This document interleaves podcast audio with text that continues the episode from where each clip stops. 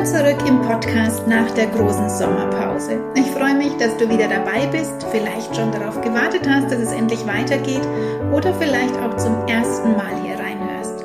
Wenn das der Fall ist, dann will ich mich ein bisschen vorstellen, damit du weißt, wer ich bin und vor allem, um was es mir hier im Podcast geht. Ich bin Alexandra, ich bin seit über 25 Jahren selbstständig als holistische Gesundheitsberaterin. Ich habe drei erwachsene Kinder und lebe in Oberbayern nähe Ammersee.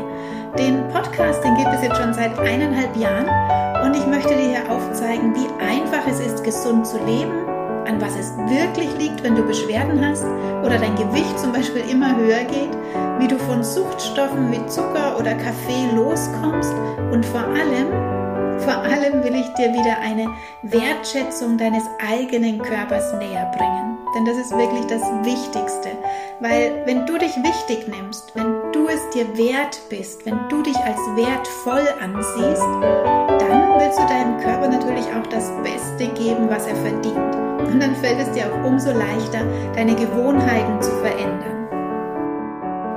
Und das ist ein Weg. Der ist nicht immer einfach, weil natürlich die Verführungen von außen uns täglich begegnen, ob im Supermarkt, beim Einkaufen, aber zum Beispiel auch durch unsere Mitmenschen. Und das macht es oft nicht unbedingt leichter. By Step. Und dafür ist der Podcast für dich da, dafür bin ich für dich da und auch mein breites Angebot an zum Beispiel Kursen, Beratungen, auch Online-Kursen und meiner Begleitung. Ich freue mich auf jeden Fall, dass du heute hier bist und dir die Folge anhörst und damit ja schon den ersten Schritt für eine Veränderung getan hast. Ich wünsche dir ganz viel Freude mit der neuen Folge. Ja, total verrückt, wie schnell die Wochen vergangen sind und vor allem, wie schnell und abrupt jetzt der Sommer vorbei war. Aber es war ein super schöner und super heißer Sommer. Ich liebe das ja und ich habe das sehr genossen. Der Vorteil am kühlen Wetter oder bei uns seit Tagen tatsächlich auch Regenwetter, man hat auch wieder mehr Lust am Schreibtisch zu sitzen und zu arbeiten. Vielleicht geht es dir auch so. Und ich habe auf jeden Fall schon viele spannende und wichtige Angebote für euch vorbereitet, dass wir vor allem den Herbst auch fit und gesund überstehen. Denn das geht nicht von alleine. Dazu müssen wir etwas tun. Für die Angebote schau gerne auf meine Website. Jetzt im Oktober und November zum Beispiel gibt es für Leute, die hier in meiner Nähe wohnen, wieder Vorträge über Ernährung, wie du dein Immunsystem stärkst, über die Aromaöle und welche besonders gut sind für dein Immunsystem bei Erkältungskrankheiten und so weiter. Und ab dem 6. Oktober startet auch hier live bei mir in der Praxis der Kurs Lass dein Licht leuchten. Da geht es wirklich um dich und wie du das Leben lebst, was du leben willst, wie du deine Gewohnheiten veränderst und da wirklich an die Ursache kommst. Und das schaffen wir auf ganz anderen Wegen als gewohnt, nämlich mit ganz besonderen Meditationen, mit Übungen für deinen Alltag und ganz tiefen Fragen. Wenn dich da was interessiert, schau gern dazu auf die Infoseite, auf meine Webseite. Da steht alles ausführlich. Ich verlinke das hier unter dem Beitrag. Und für alle, die weiter weg wohnen, aber auch etwas in der Richtung tun wollen, da startet ab 16. Oktober wieder meine Online-Bekleidung. Die ist nur für Frauen, Health, Food and Love. Das geht neun Monate und das ist wirklich nur für dich mit allen deinen Themen, die deinen Körper, deine Gesundheit, deine Ernährung, dein Frausein, deine Weiblichkeit und vor allem eben auch die Veränderung von Gewohnheiten betreffen. Und auch da lernst du ganz viele Werkzeuge von mir kennen, wie du das in deinen Alltag bringst und auch wie du dich innerlich stärkst. Schau dir das gerne an und wenn du Fragen hast, schreib mir gerne. Ja, wie gesagt, ich habe den Sommer wirklich sehr genossen. Ich habe mir wirklich sehr viel freigenommen, sehr viel Zeit im Garten verbracht und ich habe tatsächlich dieses alltäglich oder die letzten Monate beherrschende Thema Corona und Maßnahmen ausgeblendet, weggeschoben. Ich hatte keine Lust mehr, ich konnte und wollte nichts mehr darüber hören und sehen, obwohl es uns als Naturheilpraxis ja sehr betrifft und die Impfpflicht im Raum stand oder nach wie vor steht, wir haben das völlig ausgeblendet. Ich schaue auch keine Nachrichten an, ich höre kein Radio, ich lese keine Zeitung mehr, weil das nervt mich alles nur noch. Ich kann auch diese Gesichter nicht mehr sehen und dem, was sie da von sich geben. Und trotzdem erreicht es einen natürlich. Also allein wenn ich den PC anschalte, wenn ich in mein Mailkonto will oder wenn ich auf den sozialen Medien unterwegs bin, bekommt man ständig trotzdem alles mit. Und jetzt haben wir Herbst, der gefürchtete Herbst. Und ja, man kommt nicht drum rum, sich wieder jetzt im dritten Jahr mit diesem Thema zu beschäftigen. Oder vielleicht sollte ich eher sagen, sich wieder und weiterhin mit ihren Lügen, mit ihrer Angst und Panikmache, mit ihren abstrusen und lächerlichen Vorschlägen und Verordnungen zu beschäftigen. Und laut Lauterbach sterben ja spätestens jetzt alle Ungeimpften, denn wir bekommen einen ganz, ganz schlimmen Corona-Herbst oder auch Affenpockenherbst oder Tomatengrippe-Herbst oder was auch immer Ihnen noch dazu alles einfällt. Es ist ja so viel passiert in den letzten Wochen und Monaten in dem Bereich, dass ich, glaube ich, zehn Folgen nur darüber machen könnte. Ich weiß gar nicht, wo ich da anfangen sollte. Und jetzt ja auch noch das ganze Drama mit dem Krieg, mit der Energiekrise und auch hier wieder nur Chaos, nur Fehlentscheidungen und abstruse Empfehlungen. Aber davon will ich gar nicht anfangen. Das ist nicht mein Thema hier im Podcast und überhaupt nicht mein Thema. Ich bleibe beim Thema Gesundheit und damit auch beim Thema Corona. Ich habe auch lange überlegt, ob ich wirklich die erste Folge nach der Pause mit diesem Nervthema machen soll oder irgendwas harmloses bringen soll.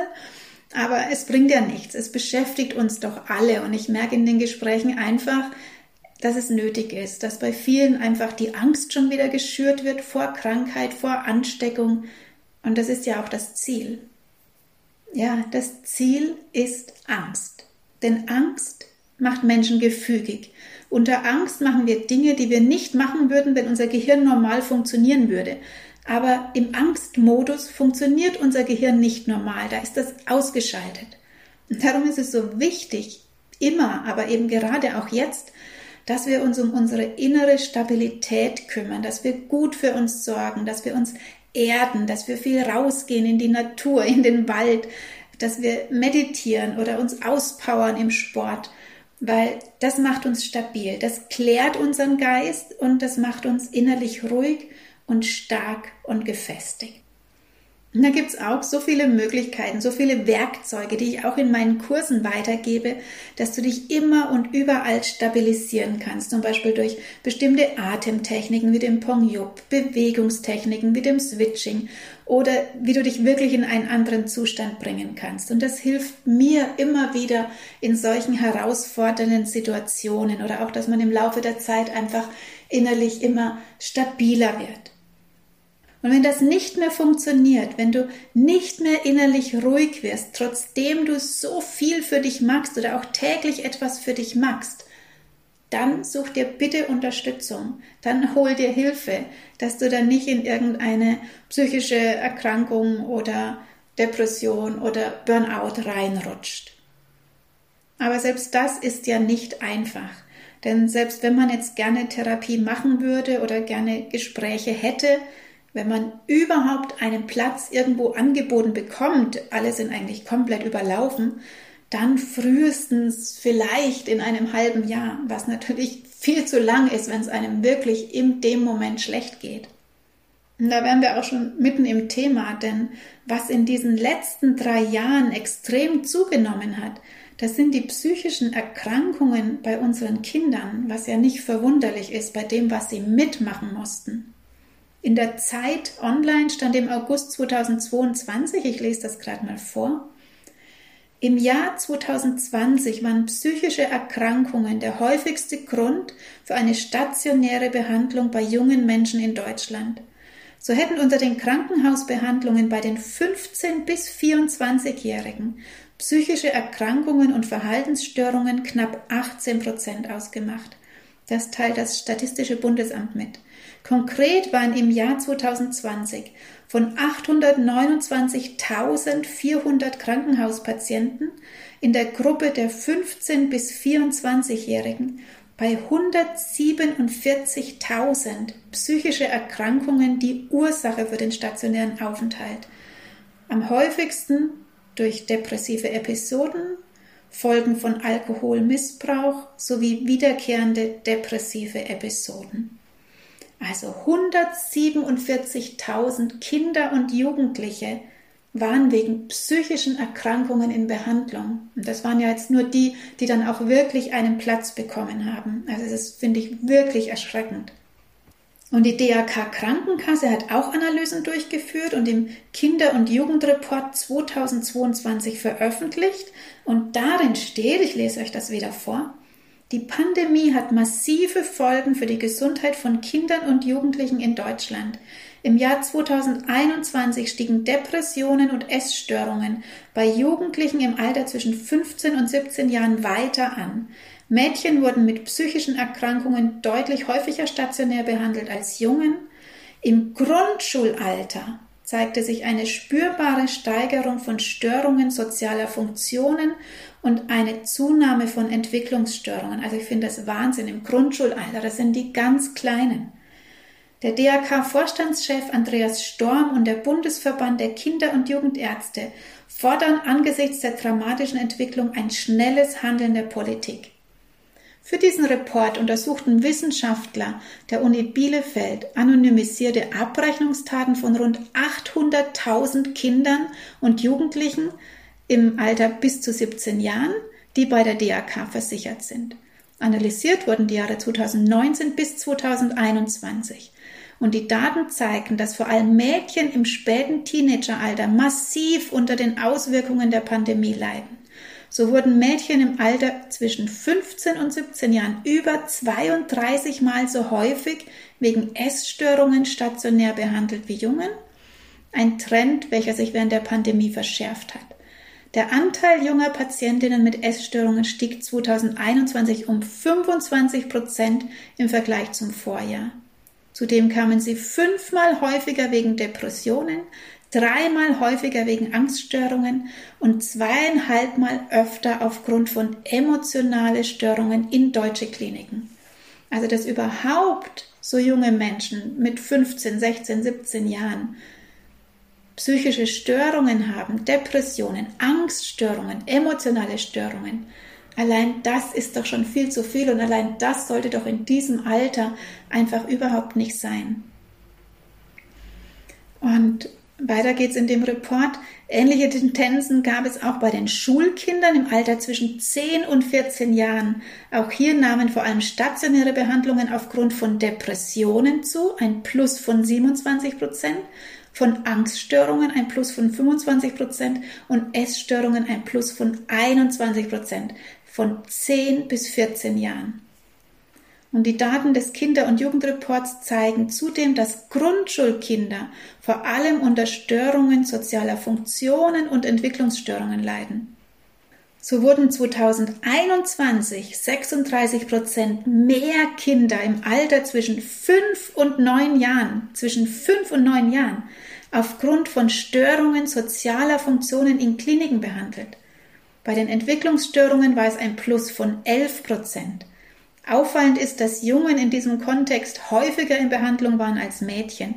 Sie fanden fast doppelt so häufig wegen der Störung sozialer Funktionen und fast dreimal so häufig aufgrund von Entwicklungsstörungen den Weg in deutsche Krankenhäuser. Und das sind jetzt wirklich nur Zahlen von Kindern, die wirklich beim Arzt im Krankenhaus in der Klinik waren.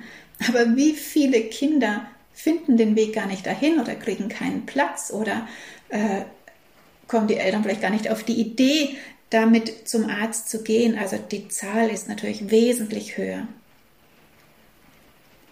Dr. Thomas Fischbach, das ist der Präsident des Bundesverbandes der Kinder- und Jugendärzte, der sagt dazu, die Corona-Pandemie und ganz besonders die von der Politik verhängten Maßnahmen zur Pandemiebekämpfung haben Kindern in allen Altersstufen erheblichen gesundheitlichen Schaden zugefügt. Neben eher organischen Krankheiten wie Adipositas, also Übergewicht, betreffen die feststellbaren Gesundheitsschäden vorwiegend den psychosozio-emotionalen Bereich. Und wie reagiert jetzt unsere Politik auf diese Zahlen, auf diese Fakten, auf diesen Wunsch, hier etwas zu unternehmen? Ganz einfach. Weiterhin Masken tragen in Schulbussen, Empfehlung für Impfungen für die Kinder, Impfaktionen in Schulen werden geplant und ab 14 Jahren darf dein Kind das einfach selbst entscheiden. Es ist einfach unfassbar. Alle Länder erlassen alle Maßnahmen, nur bei uns in Deutschland nicht. Kinder und natürlich auch alle anderen, die Bus und Bahn fahren, müssen in Bus und Bahn Maske tragen. Und wenn es den einzelnen Ländern einfällt, dürfen sie das auch wieder in der Klasse verpflichten. In Bus und Bahn weiterhin Maske, im Flugzeug nicht. Das wurde jetzt ganz aktuell gestrichen. Allerdings erst seit dem Skandal, als Bilder durch die Medien gingen, als unsere tollen Politiker alle schön ohne Maske im Flugzeug saßen. Als das ziemlich viel Aufruhr verursacht hat, plötzlich hieß es, das Flugzeug ist sicher und man muss keine Maske mehr tragen. In Bus und Bahn schon. Warum? Keine Ahnung. Vielleicht, weil diese Leute ganz sicher nicht mit dem Bus oder mit dem Zug fahren, dafür aber sehr viel mit dem Flugzeug unterwegs sind.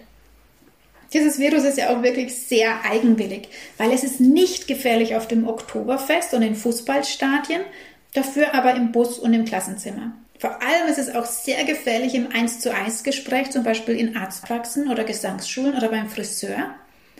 Aber singend und gröhlend und saufend auf politisch wichtigen Ereignissen oder wie beim Fußball oder dem Oktoberfest spielt das keine Rolle. Es ist so lächerlich und alle machen weiterhin mit. Laut der Barmer Krankenkasse war die Zahl der Atemwegserkrankungen ohne Corona zuletzt mehr als dreimal so hoch wie im vergangenen Jahr. Als einen Grund dafür sieht der Chef des saarländischen Hausärzteverbandes, Michael Kulas, das dauerhafte Tragen von Masken. Und auch das ist doch längst erwiesen, dass vor allem diese FFP2-Masken schädlich sind und krank machen. Schon immer war es verboten, diese äh, FFP2-Masken, ich glaube, länger wie 75 Minuten am Stück zu tragen. Nur jetzt seit Corona dürfen wir das 20 Stunden am Tag tragen. Und viele Menschen machen das, viele Stunden am Tag. Manche freiwillig, weil sie Angst haben, andere, weil sie müssen. Und ab Herbst beginnt das Spiel wieder von neuem. Was heißt Herbst? Von Oktober bis April 2023 wurde das ja jetzt schon festgelegt, dass im Fernverkehr, in Pflegeeinrichtungen, in Arztpraxen alle FFP2-Maske tragen müssen ab 14 Jahren. Und die einzelnen Länder können das dann noch zusätzlich entscheiden, ob es nötig ist in Restaurants, in öffentlichen Innenräumen, bei Veranstaltungen, in Schulen, im Klassenzimmer, also sozusagen überall. Plus natürlich dann wieder die obligatorischen Tests, die alles Mögliche testen und entweder positiv oder negativ sind, wie sie lustig sind. Aber das ist ja egal. Es ist so lächerlich. Diese Masken machen krank. Das ist erwiesen. Und die Tests enthalten Giftstoffe. Auch das wurde jetzt publik, aber alles egal. Wir machen weiter. Eine britische Schulaufsichtsbehörde hat darauf hingewiesen, dass Corona-Maßnahmen, darunter eben auch das Maskentragen von Betreuungspersonen, Kleinkinder in ihrer sozialen und sprachlichen Entwicklung beeinträchtigt haben. Die haben Gespräche geführt in 70 Betreuungseinrichtungen und die Kinder hätten oft Mühe, Freundschaften zu schließen und zu sprechen, heißt es in der Studie. Beobachtet worden sei ein begrenztes Vokabular und die Unfähigkeit, auf einfachste Gesichtsregungen zu reagieren. Ja klar, wie denn auch? Sie haben ja die Gesichter nicht gesehen, sie konnten das nicht lernen. Kinder, die in diesem Frühjahr zwei Jahre alt geworden seien, die waren ihr ganzes Leben lang von Erwachsenen mit Masken umgeben und die konnten deshalb die Lippenbewegungen und die Mundstellung nicht wie üblich sehen, heißt es in dem Bericht mit Bezug auf Erfahrungsberichte von den Kindergärtnerinnen, Erziehern und so weiter. Verzögerungen in der Sprachentwicklung hätten dazu geführt, dass sie mit anderen Kindern nicht so in Kontakt getreten sind, wie man dies früher erwarten konnte. Ja, ich verlinke euch das alles unter dem Beitrag. Und ehrlich, das ist doch völlig verrückt. Macht doch bitte diesen Mist in diesem Herbst und Winter nicht mehr mit. Wir schaden unseren Kindern in ihrer psychischen Entwicklung und in ihrer gesundheitlichen Entwicklung. Und uns selbst natürlich auch, wenn wir den ganzen Tag etwas vor dem Gesicht haben und schädliche Stoffe einatmen, beziehungsweise auch alleine dadurch, dass wir nicht frei atmen können. Unser Immunsystem wird geschwächt dadurch und das wurde jetzt schon fast drei Jahre geschwächt durch die Masken, durch die Angst, durch schlechte Ernährung und durch diesen Peaks, also allein diese gravierende Maßnahme einer Impfung, ein extremer Eingriff in deine Gesundheit, verharmlosend öffentlich überall als kleinen Peaks zu benennen, das macht mich echt wütend. Das ist diffamierend und das ist eine Darstellung falscher Tatsachen. Menschen, die sich jetzt nicht so sehr informieren, die nicht so kritisch sind, die nicht Eigenverantwortung übernehmen, sondern die einfach gewohnt sind, dass man ihnen sagt, was sie zu machen hat oder die einfach ihrem Arzt glauben oder die auch einfach Angst haben. Da wird dieser kleine Pieks als Allheilmittel angesehen und dass sie sich damit dann sicher fühlen. Dass dieser kleine Pieks eben nicht harmlos ist, so wie es uns verkauft wurde und immer noch verkauft wird, und dass vor allem diese Tausenden von Nebenwirkungen bis Todesfälle verschwiegen werden und auch, ob diese Impfung überhaupt irgendetwas nützt. Das sei mal dahingestellt. Schauen wir uns das mal an mit der Impfung. Der volle Impfschutz, wenn du dich jetzt impfen lassen möchtest, der volle Impfschutz tritt auch angeblich eigentlich nur, du weißt es ja nicht, 14 Tage nach einer vollständigen Impfserie ein. Also erst nach der zweiten Impfung, die man erst vier Wochen nach der ersten Impfung erhält. Und der Impfschutz hält allerdings laut eigenen Aussagen höchstens drei Monate. Und das Paul-Ehrlich-Institut sagt aber auch noch dazu, trotzdem ist eine Infektion nach der Impfung nicht ausgeschlossen. Also, Du hast sechs Wochen nach deiner ersten Impfung überhaupt erstmal einen Impfschutz. Und der hält dann insgesamt drei Monate an, also dann sozusagen, sobald du deinen absoluten Impfschutz hast, noch sechs Wochen. Das heißt, du lässt dir also irgendetwas in deinen Körper spritzen, von dem du nicht weißt, wie es wirkt, ob es wirkt oder ob es dir schadet, für einen geringen Schutz von nur sechs Wochen. Und dann sollst du dich sozusagen wieder impfen. Und über diese Impfung wurde ja von unserem Gesundheitsminister, ich mag den gar nicht so nennen, weil das ist kein Gesundheitsminister, darüber wurde von ihm ausgesagt, dass die Impfung sicher ist, keine Nebenwirkungen, kein Schaden zu erwarten ist. Und wenn man sich jetzt aber nach eineinhalb Jahren den Sicherheitsbericht vom Paul-Ehrlich-Institut ganz aktuell jetzt vom September 2022 ansieht, dann sehen die Tatsachen ganz, ganz anders aus. Und ich nenne euch jetzt mal ein paar Zahlen aus diesem Bericht und verlinke euch auch diesen Beitrag unter der Folge. Und ich bitte euch, euch das durchzulesen, wirklich mal komplett durchzuschauen und dann an möglichst viele Menschen weiterzuleiten. Denn immer noch ist vielen nicht bewusst, welches Risiko sie eingehen, weil das einfach nicht verbreitet wird, weil das einfach nicht bekannt gemacht wird, obwohl es diese öffentlichen Zahlen gibt. Ja, ich lese euch mal ein paar Zahlen vor. Ich weiß, es ist furchtbar kompliziert alles und äh, aber es ist einfach so wichtig, dass wir uns da durchkämpfen, dass wir uns das anhören.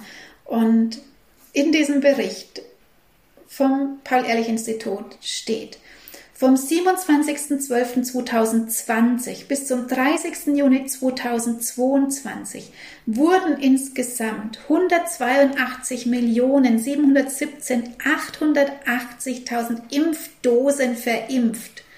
Und im selben Zeitraum, also in diesen eineinhalb Jahren, wurden 323.684 Fälle von Impfnebenwirkungen und Komplikationen gemeldet. In einem Zeitraum von nur eineinhalb Jahren über 300.000 Fälle. Das sind nur die, die gemeldet wurden. Es gibt ja so, so viel mehr, die gar nicht gemeldet werden. Und wenn ihr auf die Seite 6 schaut von diesem PDF, dann könnt ihr sehen, welche Beschwerden und welche Nebenwirkungen auftreten und aufgetreten sind. Und ich nehme mal ein paar einzelne heraus, nur ein paar Beispiele. Eine Lungenembolie haben über 2200 Menschen bekommen. Fast 14.000 Menschen litten unter Atemnot nach der Impfung und über 9.000 Menschen an Herzrhythmusstörungen. Fast 500 Menschen bekamen Krampfanfälle und fast 400 eine Hirnblutung. 366 bekamen einen Herzstillstand und so weiter und so weiter und so weiter. Schaut euch diese Liste wirklich an. Es sind unglaublich viele, eine lange Liste mit Schäden und die Anzahl dahinter. Das ist aufgeteilt auf die einzelnen Impfstoffe. Ihr müsst es dann nur alles zusammenzählen. Und ich finde, jeder einzelne davon ist einer zu viel. Und das zeichnet ja wirklich nur die ab, die tatsächlich gemeldet wurden und anerkannt sind. Aber was meint ihr denn, wie viele mehr es sind, die das gar nicht melden, die gar nicht wissen, wie man das meldet? Zum Beispiel ältere Leute, die gar kein Internet haben oder Ärzte, die sich weigern, das zu melden. Auch das habe ich mehrfach gehört, die das äh, verneinen, dass das von der Impfung kommt. Und dann ist es natürlich auch mehr Arbeit. Und viele sehen den Zusammenhang nicht oder wollen ihn nicht sehen oder kommen gar nicht auf die Idee, dass das von der Impfung kommen könnte. Vor allem wieder die älteren Leute. Alle, die ich spreche, mit vielen Beschwerden, mit Schäden und wirklich auch mit Todesfällen, die wurden nicht gemeldet. Und auf Seite 9 von dem PDF werden die Todesfälle angezeigt. Und wenn du alle Todesfälle zusammenzählst, dann sind das 5800 Menschen, die entweder direkt am nächsten Tag oder im Laufe von vier Wochen nach der Impfung oder der Auffrischungsimpfung verstorben sind. Und das sind wohlgemerkt nur die Todesfälle, wo dem nachgegangen wurde, wo das gemeldet wurde, wo das anerkannt wurde. Doch wie viele sind verstorben oder plötzlich umgekippt, haben einen Unfall gebaut, weil sie einen Herzinfarkt bekommen haben, wo man es gar nicht in Zusammenhang mit der Impfung gebracht hat. Und auch da kenne ich leider Menschen und vor allem, ich finde, es fällt extrem auf in den letzten Monaten die Meldung von den plötzlich und unerwartet Verstorbenen ohne Krankheit, ohne Vorgeschichte oder auch die vielen, vielen Sportler weltweit, die plötzlich Herzprobleme haben, Herzinfarkte, umfallen mitten im Spiel, junge, sportliche Menschen. Auch dazu gibt es so viele Beiträge und Videos im Internet. Recherchiert das einfach mal. Aber wenn in eineinhalb Jahren fast 6000 Menschen direkt nach der Impfung oder im Laufe von vier Wochen versterben, dann frage ich mich, warum steht das nicht in jeder Zeitung? Warum kommt das nicht im Fernsehen? Warum wird das nicht so aufgepauscht und publik gemacht wie alles andere? Das ist, äh, ja, ich finde es unglaublich. Wenn wir weiterschauen in dem Bericht, bei den Impfungen der Kinder zwischen 5 und 17 Jahren waren es fast 6000 Fälle von Nebenwirkungen. Auch hier wieder Herzrhythmusstörungen, Krampfanfälle, Atemnot, Gesichtslähmungen, Schock, Lungenembolie. Wir sind jetzt bei den Kindern wohlgemerkt. Und die bedeutendsten, sehr seltenen, schwerwiegenden Nebenwirkungen bei den beiden mRNA-Impfstoffen Comirnaty und Spikevax sind Myokarditis und oder Perikarditis. Und betroffen sind vor allem junge Männer und männliche Jugendliche im Alter von 12 bis 17 Jahren, insbesondere nach der zweiten Dosis. Und das sind alles offizielle Zahlen, das ist alles bekannt. Und man weiß auch, dass Kinder von der Erkrankung gar nicht oder nicht schwer betroffen sind. Und trotzdem empfiehlt und impft man weiter. Und also warum man ein fünfjähriges Kind mit einem Impfstoff impft, von dem man nichts weiß, das ist mir einfach unbegreiflich.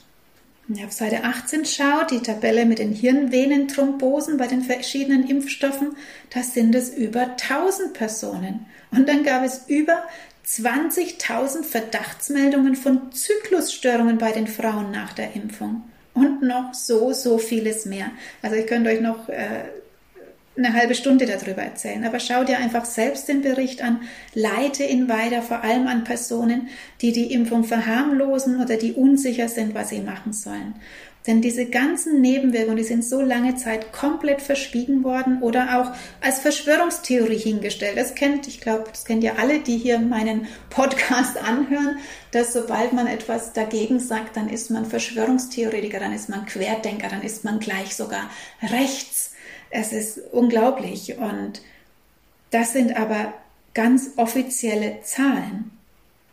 Und so ganz, ganz, ganz langsam kommen ja tatsächlich auch mal kritische Stimmen und Berichte in den öffentlich-rechtlichen Sendern.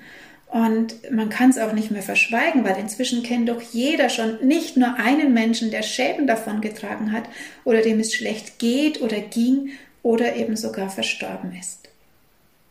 Ja, und über die sogenannten Impfdurchbrüche, da habe ich ja schon in einer anderen Podcast-Folge ganz ausführlich gesprochen. Das war die Folge Nummer 36 mit dem Titel Warum wir alle versagt haben. Da habe ich auch viele aktuelle Zahlen von damals genannt und auch über diese Impfdurchbrüche gesprochen. Und witzigerweise bekam ich vor ein paar Wochen, ich glaube es war im August, die Mitteilung von YouTube, dass sie diese Folge auf meinem Kanal löschen müssen, aufgrund davon, dass ich gegen die Richtlinien zu medizinischen Fehlinformationen verstoßen habe. Also die Folge gibt es auf YouTube nicht mehr, die wurde gelöscht, weil auf YouTube sind keine Inhalte erlaubt, die medizinische Fehlinformationen zur Prävention, Behandlung und Diagnose von Covid-19 bzw. zur Übertragung des Coronavirus verbreiten und im Widerspruch zu medizinischen Informationen der Weltgesundheitsorganisation oder lokaler Gesundheitsbehörden stehen. Ja, plus habe ich ja gar keine Fehlinformationen verbreitet, sondern ich habe öffentliche Zahlen genannt. Und ich finde, die haben ganz schön lange gebraucht, eine Folge vom November vom letzten Jahr erst dieses Jahr im August zu löschen. Es gibt übrigens noch eine Folge über Corona, die ich gemacht habe. Die war noch früher, ich glaube im Juni oder Juli 2021. Die haben sie anscheinend noch nicht entdeckt. Also die gibt es weiterhin.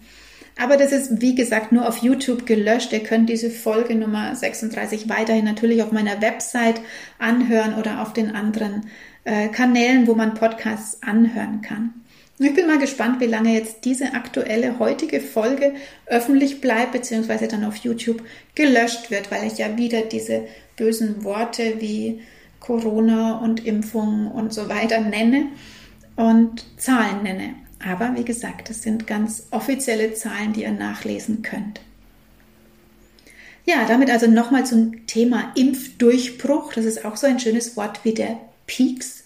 Denn Impfdurchbruch, das hört sich einfach schöner an, offizieller an als Impfversager.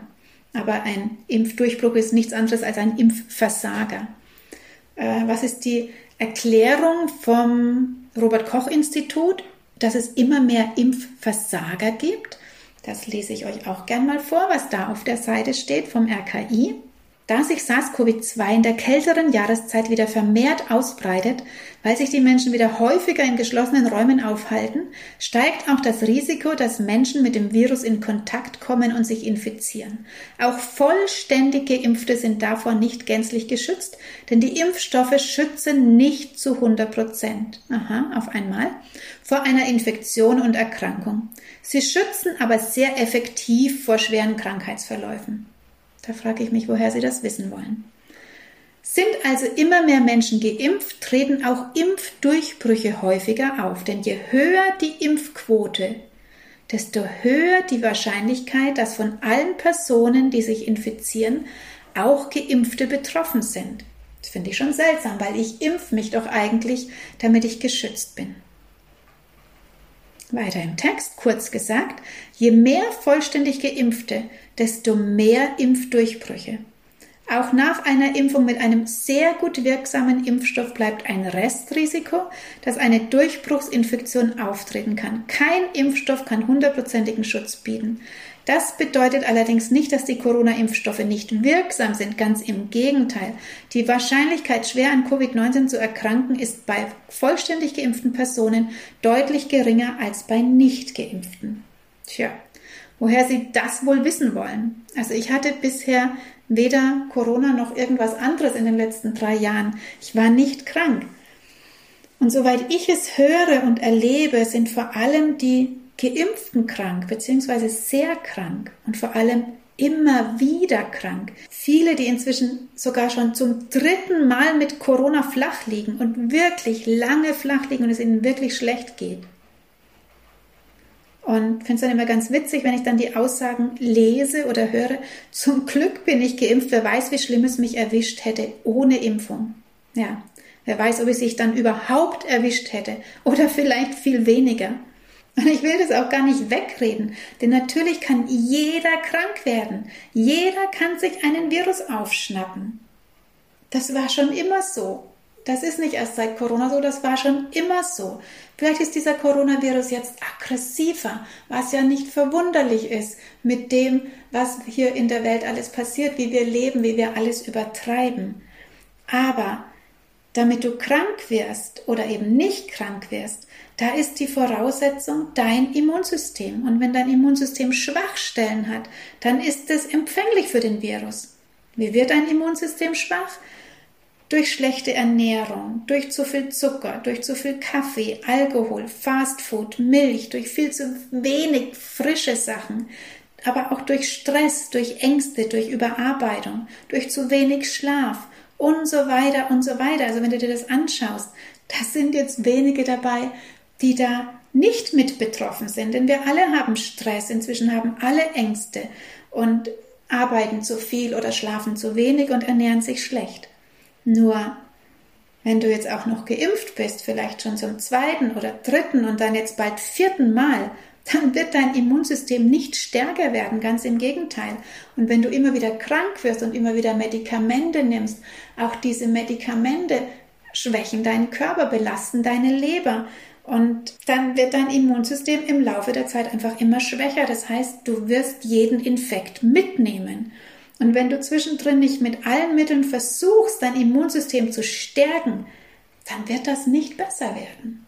Und wie kannst du dein Immunsystem stärken? Das war schon ganz oft Thema hier im Podcast. Hör dir da gerne auch wieder ältere Folgen dazu an.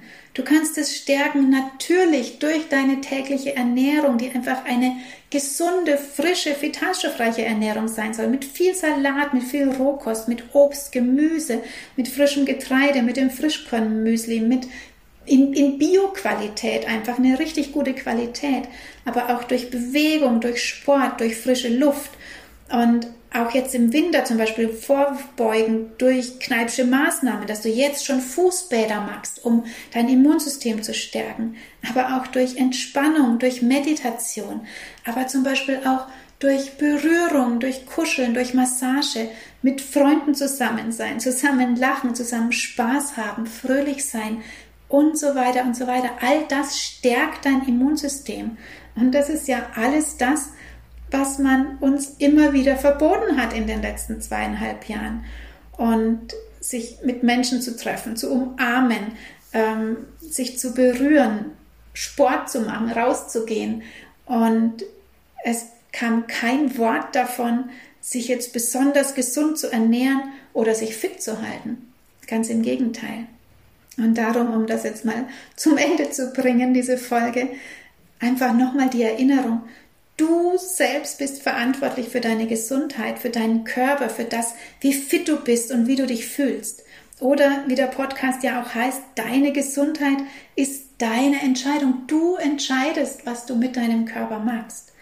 Und ja, es ist einfacher, die Verantwortung an andere abzugeben und einfach zu tun, was einem von oben gesagt wird. Aber diese anderen übernehmen nicht die Verantwortung, wenn es dir schlecht geht, wenn du krank wirst. Und drum spür da wirklich gut in dich rein, was für dich richtig ist, was dir gut tut und was dich gesund erhält. Und das sind oft wirklich die einfachsten Dinge. Und das ist natürlich deine tägliche Ernährung, das ist natürlich, wie du dich fühlst, das ist deine Entspannung, das ist die Bewegung, das sind diese drei wichtigen Sachen, um die geht's immer. Und das musst du wirklich täglich in deinen Alltag mit einbeziehen. Ja, und wenn du da Hilfestellung brauchst, wenn du da Anregungen brauchst, dann melde dich gerne. Also ich habe so viele verschiedene Angebote, wo du entweder ganz allein für dich oder zusammen mit mir da wirklich ganz viel für dich machen kannst oder komm einfach mal zu einem Vortrag. Auch das bringt schon ganz viel Motivation. Ja, das war jetzt wirklich eine anstrengende Folge heute. Ich gebe es zu. Für mich auch. Aber vielleicht stützt dich die Folge ein wenig in deiner Meinung und in deinem Handeln. Und ich finde es einfach immer ganz wichtig, so die Hintergründe zu wissen und auch diese Zahlen zu wissen. Und diese Zahlen benennen zu können und zu wissen, es gibt so und so viele Schäden. Das soll nicht Angst machen, sondern das soll dich stärken in deinem Bewusstsein in dem, was du machen möchtest. Ich hoffe, das ist mir gelungen. Ich wünsche dir auf jeden Fall alles Gute. Ich wünsche dir einen ganz wundervollen, bunten und gesunden Herbst. Sorg gut für dich, pass gut auf dich auf, tu dir gut und alles Liebe für dich und bis zur nächsten Folge.